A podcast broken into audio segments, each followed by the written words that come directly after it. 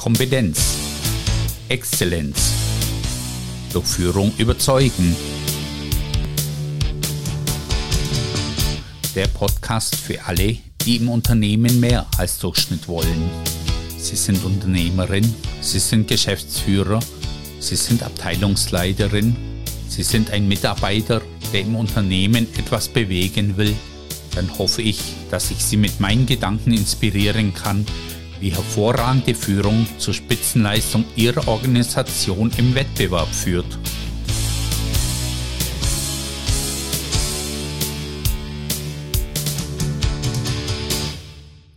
Ich weiß nicht, ob Sie Unternehmerin oder Geschäftsführer sind, ob Sie eine Abteilung oder ein Team leiten. Ich kann mir aber vorstellen, dass Sie in jedem Fall Ihre Organisation entwickeln und vielleicht auch wachsen wollen. Wachstum was hindert mich daran? Herzlich willkommen zu dieser neuen Podcast-Folge. Außer Sie sagen, Sie haben keinerlei Wachstumsambition oder halten Wachstum vielleicht sogar für einen Fehler. Das wäre eine eigene Fragestellung, die ich in dieser Podcast-Folge nicht behandeln kann. Also was hindert mich an Wachstum? Naheliegend ist, der Markt gibt es nicht her oder der Wettbewerb ist viel zu stark. Vielleicht sagen Sie aber auch, nein, das ginge schon, aber bei der aktuellen Inflation oder gar diesen Energiepreisen ist es einfach nicht möglich. Ein guter, befreundeter Unternehmer hat vor ein paar Jahren zu mir gesagt, es gäbe genau zwei Gründe, warum Wachstum nicht möglich ist. Zu wenig Personal oder zu wenig Fläche. Vielleicht darf ich es verallgemeinern, zu wenig Ressourcen. Diese Idee begleitet mich seit ein paar Jahren und ich darf meine Gedanken hierzu mit Ihnen teilen. Was bedeutet es für die Belegschaft und die Einstellpolitik? Wie kann der richtige Einsatz von Personal gelingen? Wie nutze ich für mein Wachstum die Lieferkette? Und was ist eigentlich mit Investitionen ins Gebäude? Bevor ich dann nochmal meine Gedanken abschließe. Kommen wir zur Belegschaft. Ich weiß nicht, wie es Ihnen geht, aber mir ist es schon wichtig, dass wenn ich Personal einstelle, dass ich denen auch eine ja, sichere Jobs äh, schaffe und auch eine Zukunftsperspektive biete. Das ist mein Verantwortungsgefühl.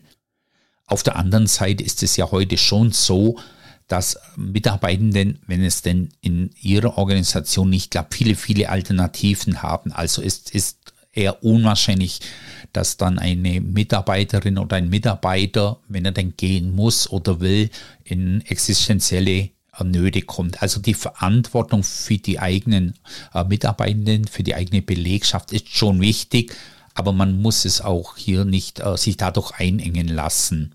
Verantwortung heißt aber ja auch, dass man Mitarbeitende nicht überlastet. Wie häufig war Ihr Team schon in einer Überlastungssituation? Wie häufig war die Situation, dass sie einfach zu wenig Arbeit hatten? Also wir sind doch häufig durch Überlastung geprägt und nicht andersrum. Weiterhin ist natürlich die unternehmerische Denkweise ganz spannend. Wenn Sie Sorge haben, dass Sie zu viel Kapazität haben, aber die Kapazität vorhanden ist, dann werden Sie ja nachdenken, wie Sie Arbeit in Ihre Organisation reinbringen, wie Sie Geschäft entwickeln, was zunächst mal unternehmerisch äh, tolle Denkweise ist. Falls Sie immer eine Überlastung sind, werden Sie automatisch sehr verhalten bei Vertriebsaktivitäten agieren. Also in aller Regel hat man nicht das Problem von zu viel Kapazität. Außerdem müssen Sie bei einer Kapazitätsplanung immer berücksichtigen, dass es negative Effekte geben kann. Äh, Langzeiterkrankungen Ihrer Mitarbeitenden heute ein großes Risiko, dass Konkurrenten am Arbeitsmarkt aktiv abwarben.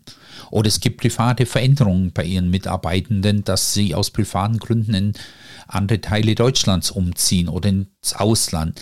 Also es gibt natürlich viele Punkte, wo sie einfach auch Mitarbeitende äh, verlieren. Also von daher kann ich nur einladen, machen Sie eine durchaus verantwortungsvolle, aber auch mutige Personalplanung. Außerdem bedeutet Risikomanagement immer zwei Richtungen zu betrachten. Natürlich, wenn Sie zu viel einstellen, haben Sie das Risiko, dass Sie eine Unterlastung haben und die Produktivität nicht mehr stimmt. Aber wenn Sie zu wenig Personal haben, können sie ihre Aufträge nicht abarbeiten. Auch hier kann die Produktivität massiv leiden. Auch wenn ich Sie nur einladen kann, eine, eine mutige Personalpolitik zu betreiben, so ist damit auch eine Gefahr verbunden. Wenn Sie eine große Auslastung in Ihrer Organisation haben, neigen viele Organisationen dazu, einfach jeden zu nehmen.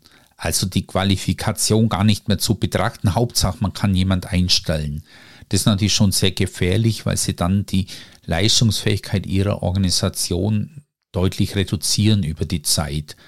Deshalb ist es gerade in der Zeit vom Personalmangel so wichtig, eine klare Vorstellung zu haben, wie viel Personal ich benötige, aber noch viel mehr mit welcher Qualifikation, mit welchen Kompetenzen.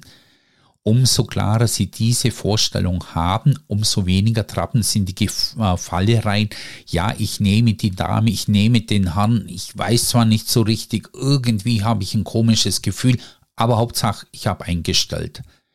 In diesem Zusammenhang ist es einfach auch hilfreich, wenn Sie sich im Vorfeld überlegen, wo Sie auch Kompromisse gehen können, wo Sie also eine Qualifikation vielleicht nachträglich entwickeln können, also wo Ihnen vielleicht nicht die heutige Qualifikation, aber das Potenzial des Kandidaten oder der Kandidatin wichtig ist. Also machen Sie sich eine Vorstellung, welche Qualifikation benötigen Sie, wo sind Sie kompromissbereit und wo ist Ihnen Potenzial vielleicht sogar wichtiger als die aktuelle Fähigkeiten. In jedem Fall benötigen Sie hier sehr viel Voraussicht. Die Zeiten, wo Personalgewinnung schnell geht, sind vorbei und die werden aus meiner Sicht auch nicht zurückkommen. Also Sie müssen wissen, oder zumindest abschätzen, welches Personal sie in sechs Monaten haben wollen.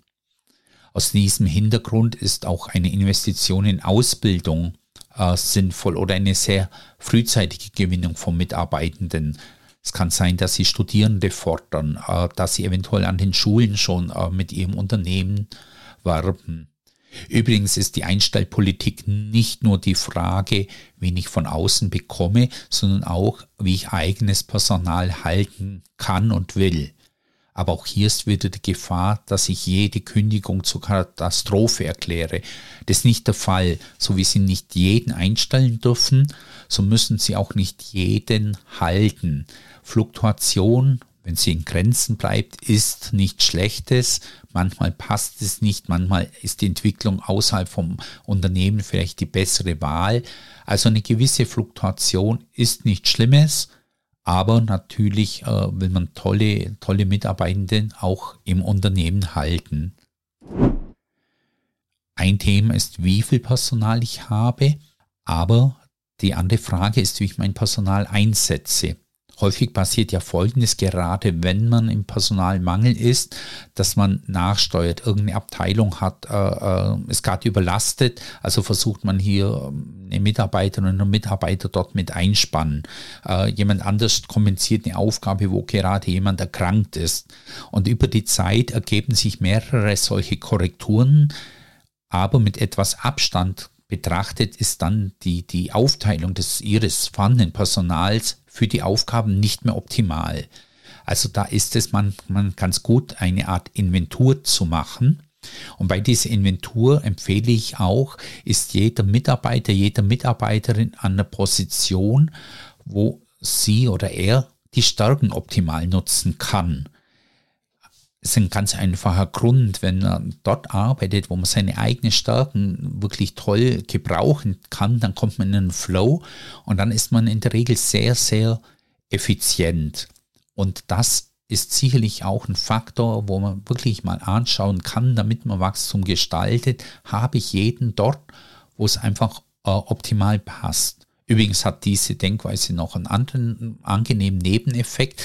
Wenn Mitarbeitende dort sind, wo sie Spaß haben, weil sie ihre Stärken nutzen, bindet man diese automatisch auch viel mehr ans eigene Unternehmen. Leider ist es aber so, dass auch wenn Sie jetzt äh, eine tolle Personalpolitik haben und damit Wachstum ermöglichen, wird es wahrscheinlich immer noch ein bisschen ein Engpass bleiben, weil einfach der Arbeitsmarkt auch so schwierig geworden ist. Und dann kann man sich ja fragen, kann ich Wachstum dadurch realisieren, dass ich externe Ressourcen besser nutze, also Partner oder Lieferanten. Das bedeutet, dass Sie vielleicht die Make-or-Buy-Entscheidung in Ihrem Unternehmen neu denken müssen. Vielleicht haben Sie auf Dinge, die Sie bisher in-house machen, sehr viel Wert gelegt, weil das so Ihre Kannfähigkeit ist.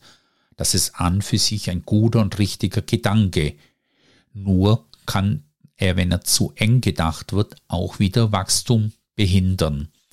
Also kann ich nur einladen, nochmal nachzudenken, ob man diese Kannfähigkeit wirklich als Kannfähigkeit benötigt und halten möchte oder ob man hier eventuell auch mal mit äh, externen Partnern arbeiten kann. Wichtig ist, dass dies in der Regel nicht kurzfristig funktioniert, weil sie eventuell auch Know-how bei ihren Lieferanten aufbauen müssen und die Lieferanten ja vielleicht das gleiche Thema haben wie sie und auch ihre Wachstumsstrategie überlegen müssen, so dass sie eventuell nicht kurzfristig für sie zur Verfügung stehen.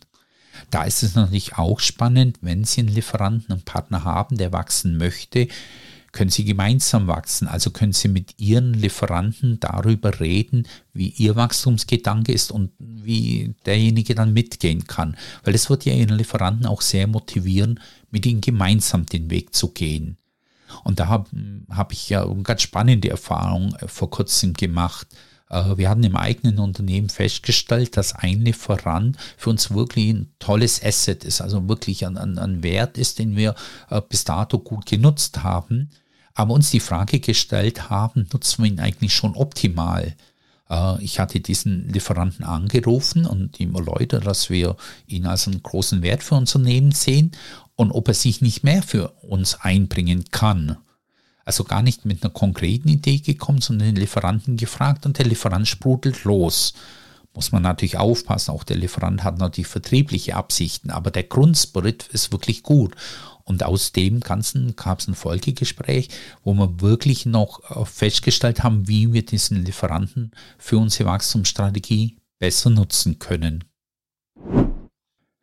Ein anderes befreundetes Unternehmen äh, hat mich eingeladen. Wir haben über gemeinsame Geschäftsideen gesprochen und die Unternehmensleitung hat auch vorgestellt, wie sie gerade gewachsen sind und auch das Personal gefunden haben und hatten auch noch weitere Pläne für ein Wachstum. Aber der nächste Schritt war jetzt, dass sie ein neues Gebäude äh, derzeit bauen, weil sie mehr Platz und für mehr Personal brauchen. Aus meiner Einleitung heraus müssten Sie jetzt erwarten, dass ich dieses Unternehmen sehr, sehr lobe. Denn ich erinnere, Wachstumsbremse ist Personal oder Platz. Also es ist ja eine tolle Idee, in, in äh, Gebäudestruktur, in Infrastruktur zu investieren aber vorsichtig. Wenn Sie wachsen wollen, dann benötigen Sie einiges an Investitionen. Sie müssen vielleicht vertrieblich mehr tun. Sie müssen neue Technologien investieren. Sie müssen Ihr Team entwickeln. All das kostet zunächst mal äh, Geld. Und ein Gebäude kostet viel Geld. Müssen Sie ein Gebäude wirklich selber bauen? Oder ist es sehr klug, dieses zu mieten oder, oder Leasingverträge für irgendwas für äh, Gerätschaften, die sie brauchen, abzuschließen.